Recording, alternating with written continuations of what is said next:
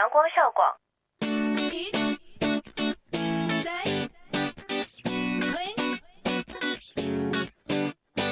不一样的旋律，不一样的心情，尽在阳光校广。跨进时尚的殿堂，沉浸音乐的海洋，倾听阳光校广。汇聚校园焦点，领略社会百态，感受阳光校广。娱乐无极限，吐槽无节操，玩转阳光校广。这里是重庆邮电大学阳光校园广播台，我在这里，你在哪里？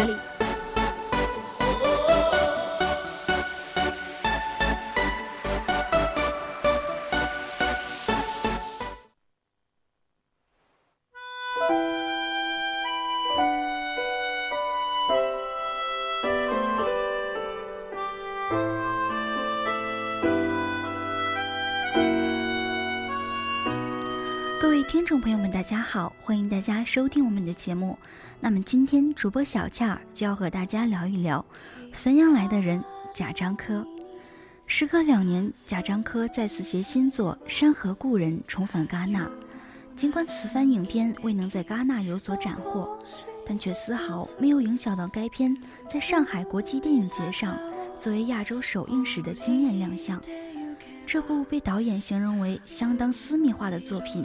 于十月三十号在全国公映，影片一改其以往作品的犀利冷静，首次以情感为主题，因而《山河故人》也被称为是贾樟柯最感性的电影。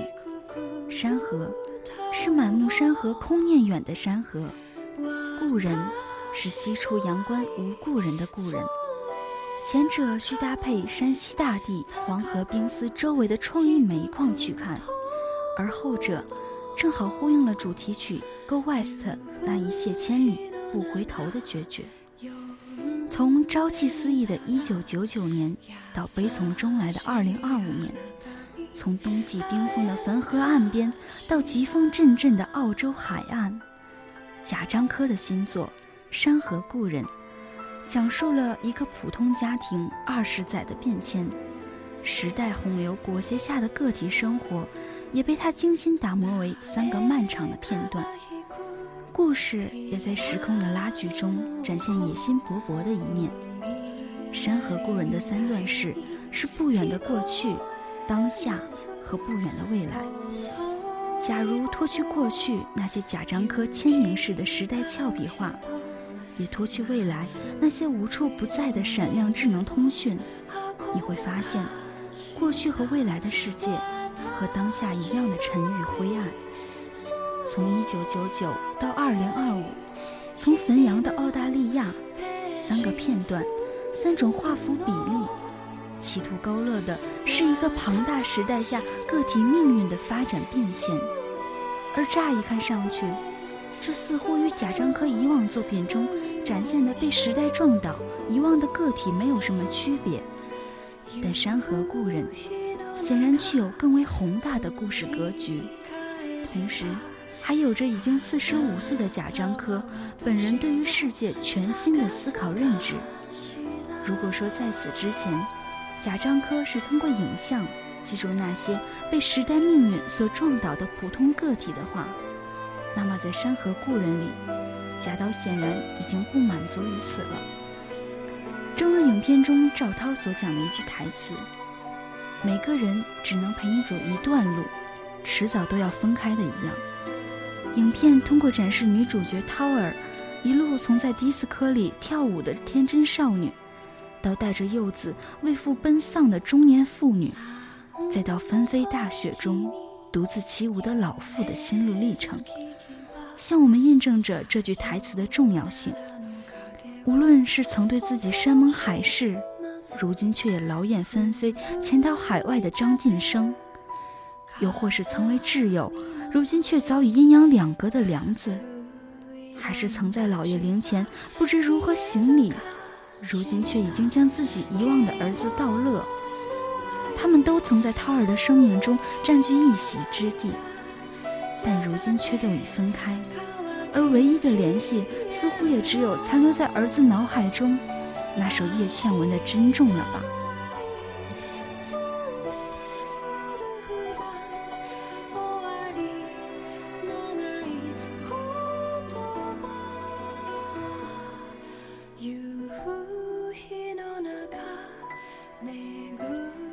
不是几何问题不是代数问题而是三角问题。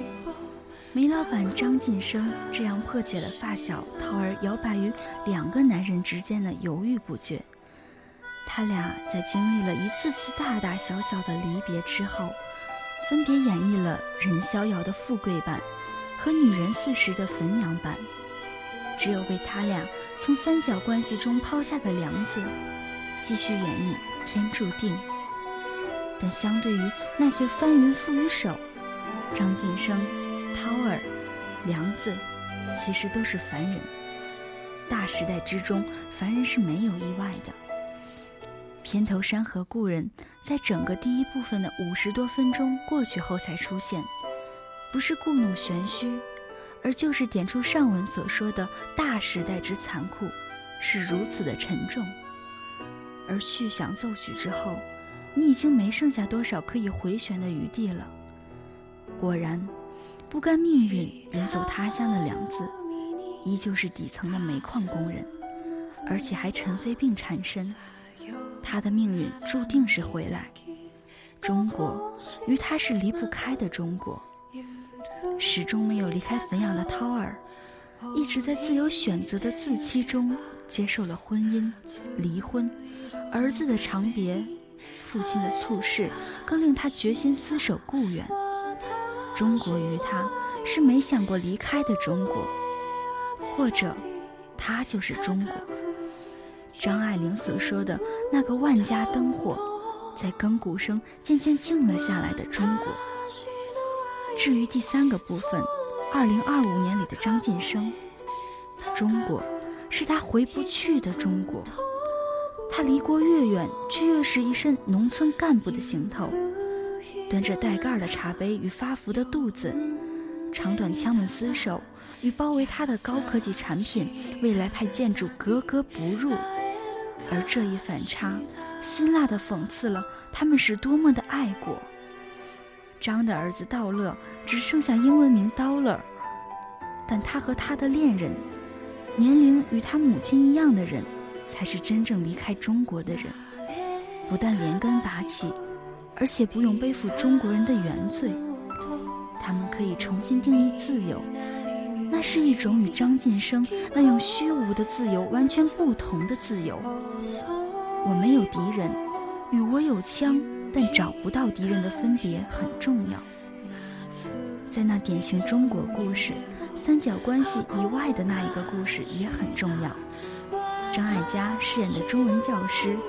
一九九六年离开香港去多伦多，然后离开多伦多到澳大利亚，离婚、忘年恋，这绝对不是一个中国女性的正常道路。然而，她除了与少年道乐相恋，还以一首歌与前面曾置身于和她遥不相及的汾阳的三人发生了关系，那就是《山河故人》的另一首主题曲——叶倩文的《珍重》。他在电影的三个关键时刻出现，不但隐喻颇深，还直接参与了电影的叙事和暗线。他方天气渐凉，前途会有白雪飞。本来曾是一九九六年的少女对多伦多未来的揣测，这白雪接着为涛儿飞舞。涛儿没有未来，他停留在儿子离别的二零一四年了。正如梁子停留在一九九九年，而涛儿和他的对拓关系非常的耐人寻味。赵涛与张艾嘉的角色虽未碰面，两人却构成一种互飙演技、互为镜像的关系。不单是在山西的盘山公路与澳大利亚的荒野长路上，也不单是在同一个男孩上倾注的爱上面。还有在对待自己的命运上，一个选择了走，一个选择了留，殊途也许同归。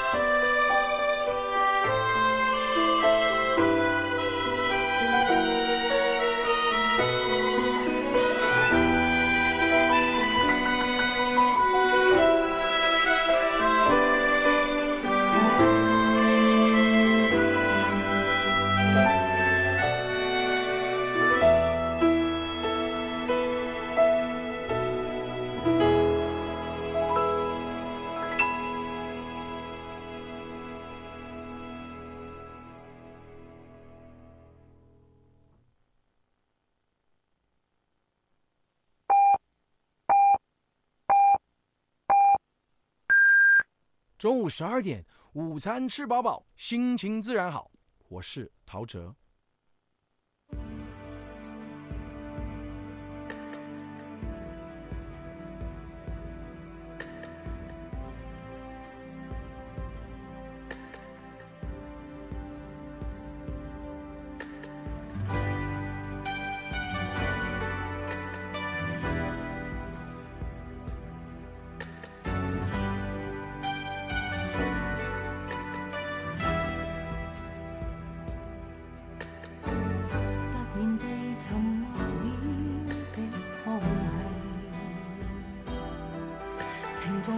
常令人又再回望你，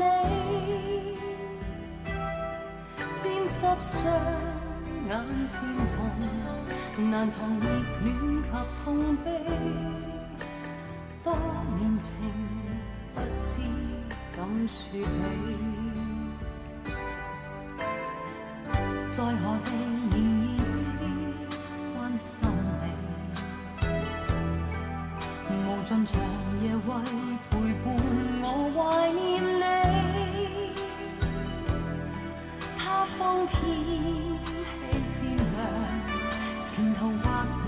白雪飞，假如能不想别离你，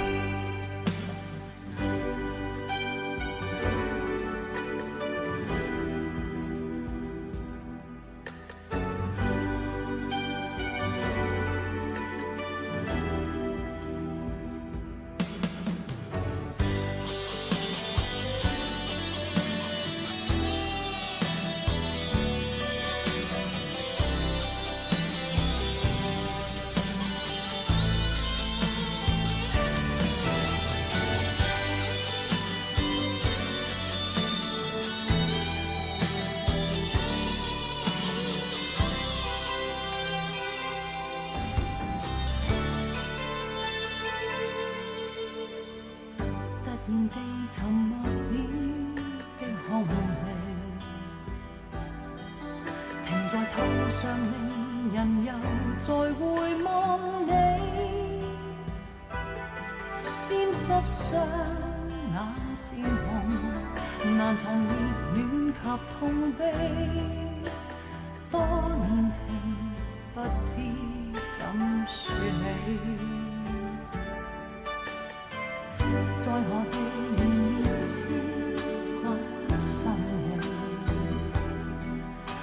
尽长夜运陪伴我怀念你，他方天。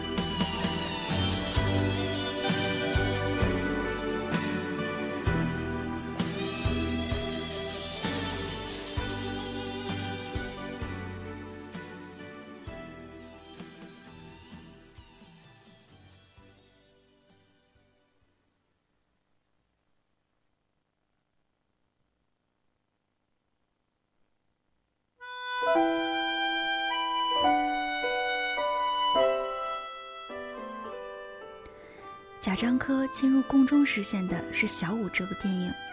这部电影基本显示了他电影的主要命题：一个飞速发展的时代，以及一群落后于这个时代的人。时代在这部电影里，既是被开膛破肚的街道，也是人集体向金钱投诚的景象。而影片的主人公小五，这个手艺并不高的小偷，却成了一个旧时代的守卫者，一个旧伦理的践行者。而他年轻的同行兼朋友小勇，放弃友情与道德后，却成了这个时代的著名企业家，并向他的怀念表达了客气的拒绝和善笑。一个时代的温柔与坚持，最后由一个小偷来保存，这多么可笑！有多么可悲！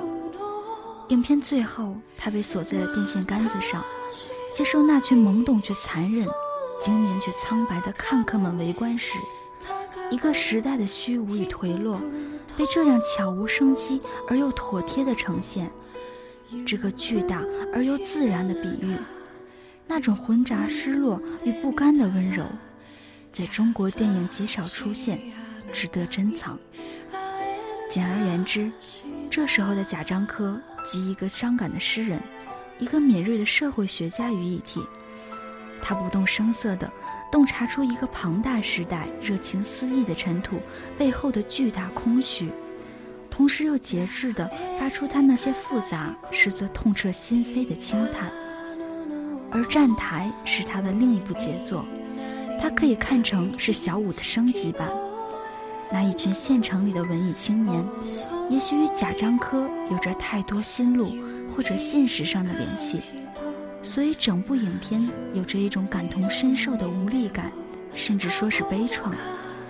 他在中国影坛的特异之处，在于他那么隆重地推出了一群普通人的群像，那么庄重地描述了一群庸人的理想。这群在现实生活中。与我们及我们的邻居无异的人，在这儿成了失败的英雄。他们的挣扎如此的不起眼，所以他才如此的动人。站台拍出了平庸里的渴望，沉默里的呐喊，以及最后放弃时的庄重。片中赵涛在是否的歌声中跳舞，但下一个镜头却是他穿着税务局的制服穿行汾阳大街的镜头。这是一个人臣服现实的最精到的描述，这是一记沉重的闷拳，却因为司空见惯而无法言说。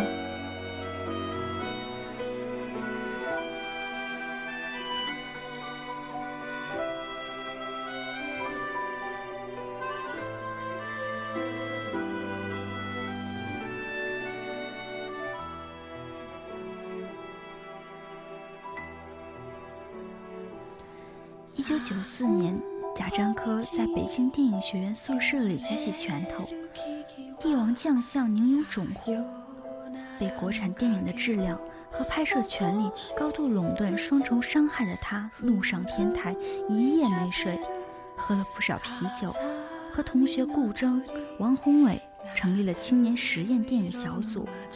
此后二十一年间，他拍了九部九十分钟以上的长片。获得了世界级的赞誉，亲爱的贾樟柯，我们真切感谢您耐心的用作品来解读我们的世界。你的战斗警醒着我们要继续斗争下去，正如你在中国所做的一样，我们也正用我们的方式，电影，来继续战斗。这份戛纳金马车奖的颁奖词结尾。看起来像是两个革命战友之间的情书或者誓词。尽管电影在上映后评论迅速两极分化，但在中国内地影坛不可否认的是，贾樟柯仍然是唯一一位能够与时代和国际同步的中国导演。除他之外，并没有与与中国国力匹配的有国际声誉的文艺片导演。在欧洲。贾樟柯更可以宣称我为中国代言，而更多的从早期就爱上贾樟柯的影迷来说，他的吸引力就在于某种程度上的抵抗，抵抗靓丽，抵抗修饰，抵抗昂扬，他不是那种故意拍摄黑色事件以刺破中国的导演，更不是那种用鲜红色幕布遮挡中国的导演，也同样不是用粉红色的艳丽涂抹中国，让人遗忘现实的导演。他无限接近透明的灰，他一直在中国遍布着痰迹、尘土、机遇和小广告的地面上贴地飞行。如果不是贾樟柯，我们有谁会知道，在汾阳古城还有一个叫小五的窃贼？他又化身为崔明亮，是县文工团演员。还有尹瑞娟、森宁、彬彬、小几、巧巧。贾樟柯电影的行军路线图是：站台、小五、任逍遥、世界、三峡好人。从火车向着韶山跑的文革末期开始，直到新世纪蔚然壮观的三峡截流工程，贾樟柯建立了他的承诺，将他所经受的中国社会之剧烈变迁、无名者的生活，一种动荡感乃至兵荒马乱的危机，用深刻而简约的画面完好的记录下来。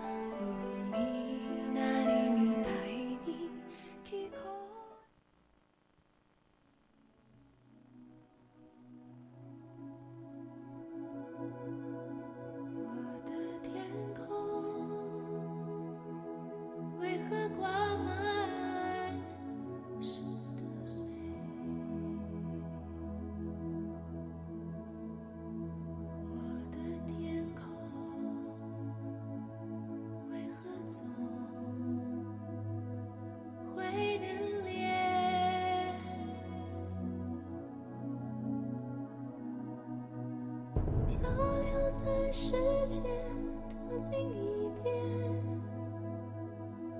任寂寞侵犯，一遍一遍，天空画着长长的思念，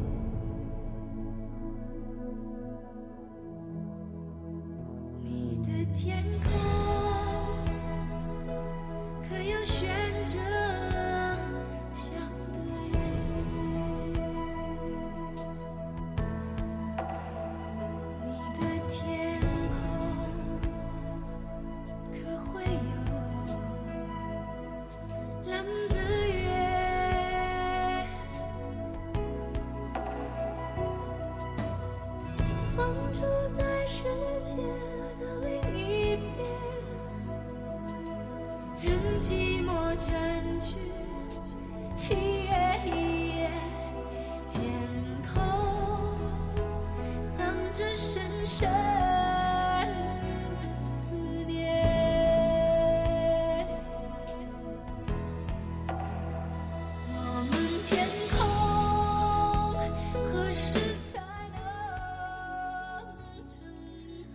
止一个评论家认为，贾樟柯的作品中，时代与个人生活的并置，庞大与渺小的对比与碰撞成了他的主旋律。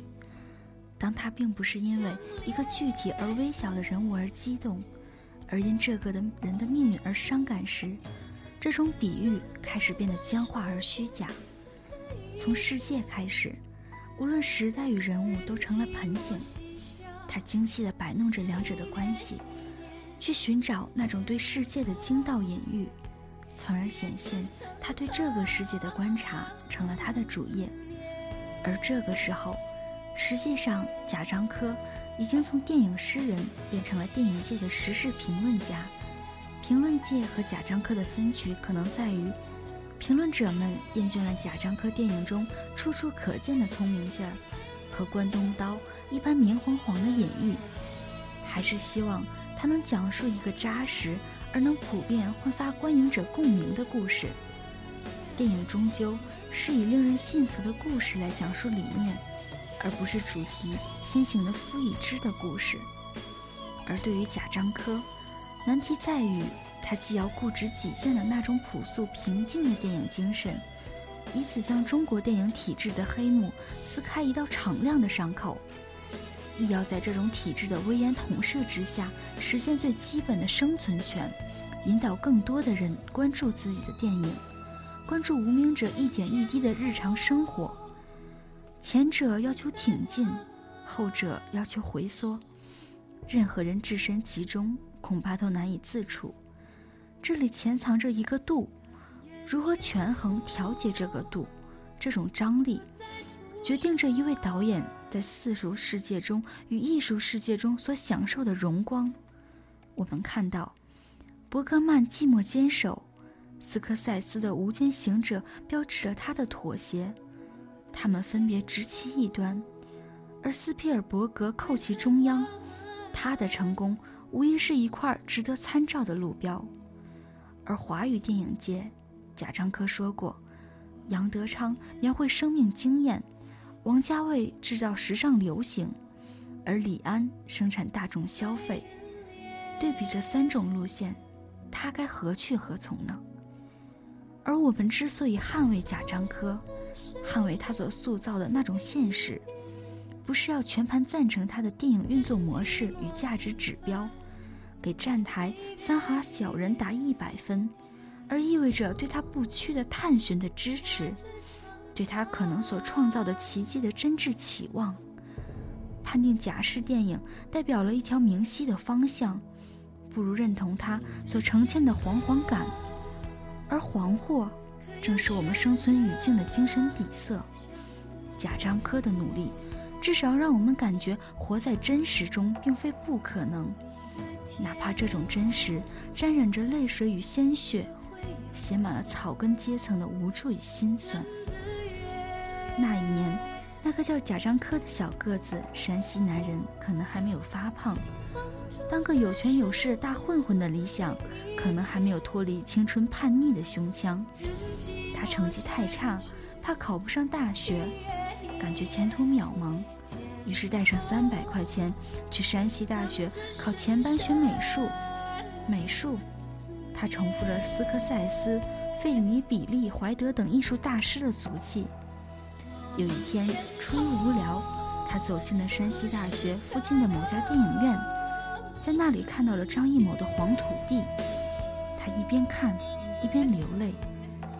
原来还有电影可以这样拍，还有这样的电影，而从此，他决定做一个导演。